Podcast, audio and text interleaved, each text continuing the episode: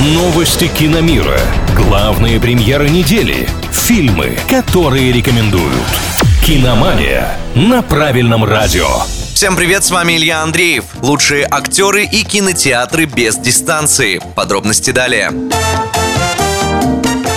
Американская гильдия киноактеров вручила награды по итогам 2021 года. Главной номинацией на их ежегодной церемонии является категория «Лучший актерский ансамбль». В этот раз таким признали актерский состав драмы «Кода. Ребенок глухих родителей». В личном зачете наград удостоились Уилл Смит за роль отца теннисисток Уильямс в байопике «Король Ричард» и голливудская красотка Джессика Честейн, сыгравшая главную роль в фильме «Глаза Тэмми Фэй». Вместе с Большим кино актерская гильдия наградила и представителей сериальной индустрии. Призы в разных номинациях получили актеры хитовых проектов «Наследники», «Игра в кальмара», «Тед Ласса» и «Мэйр из Истауна».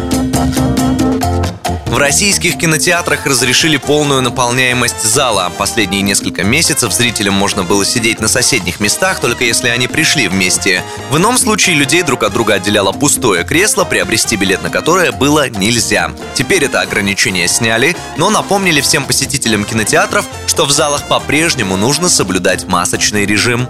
На этом пока все. С вами был Илья Андреев. Услышимся на правильном радио. Киномания на правильном радио.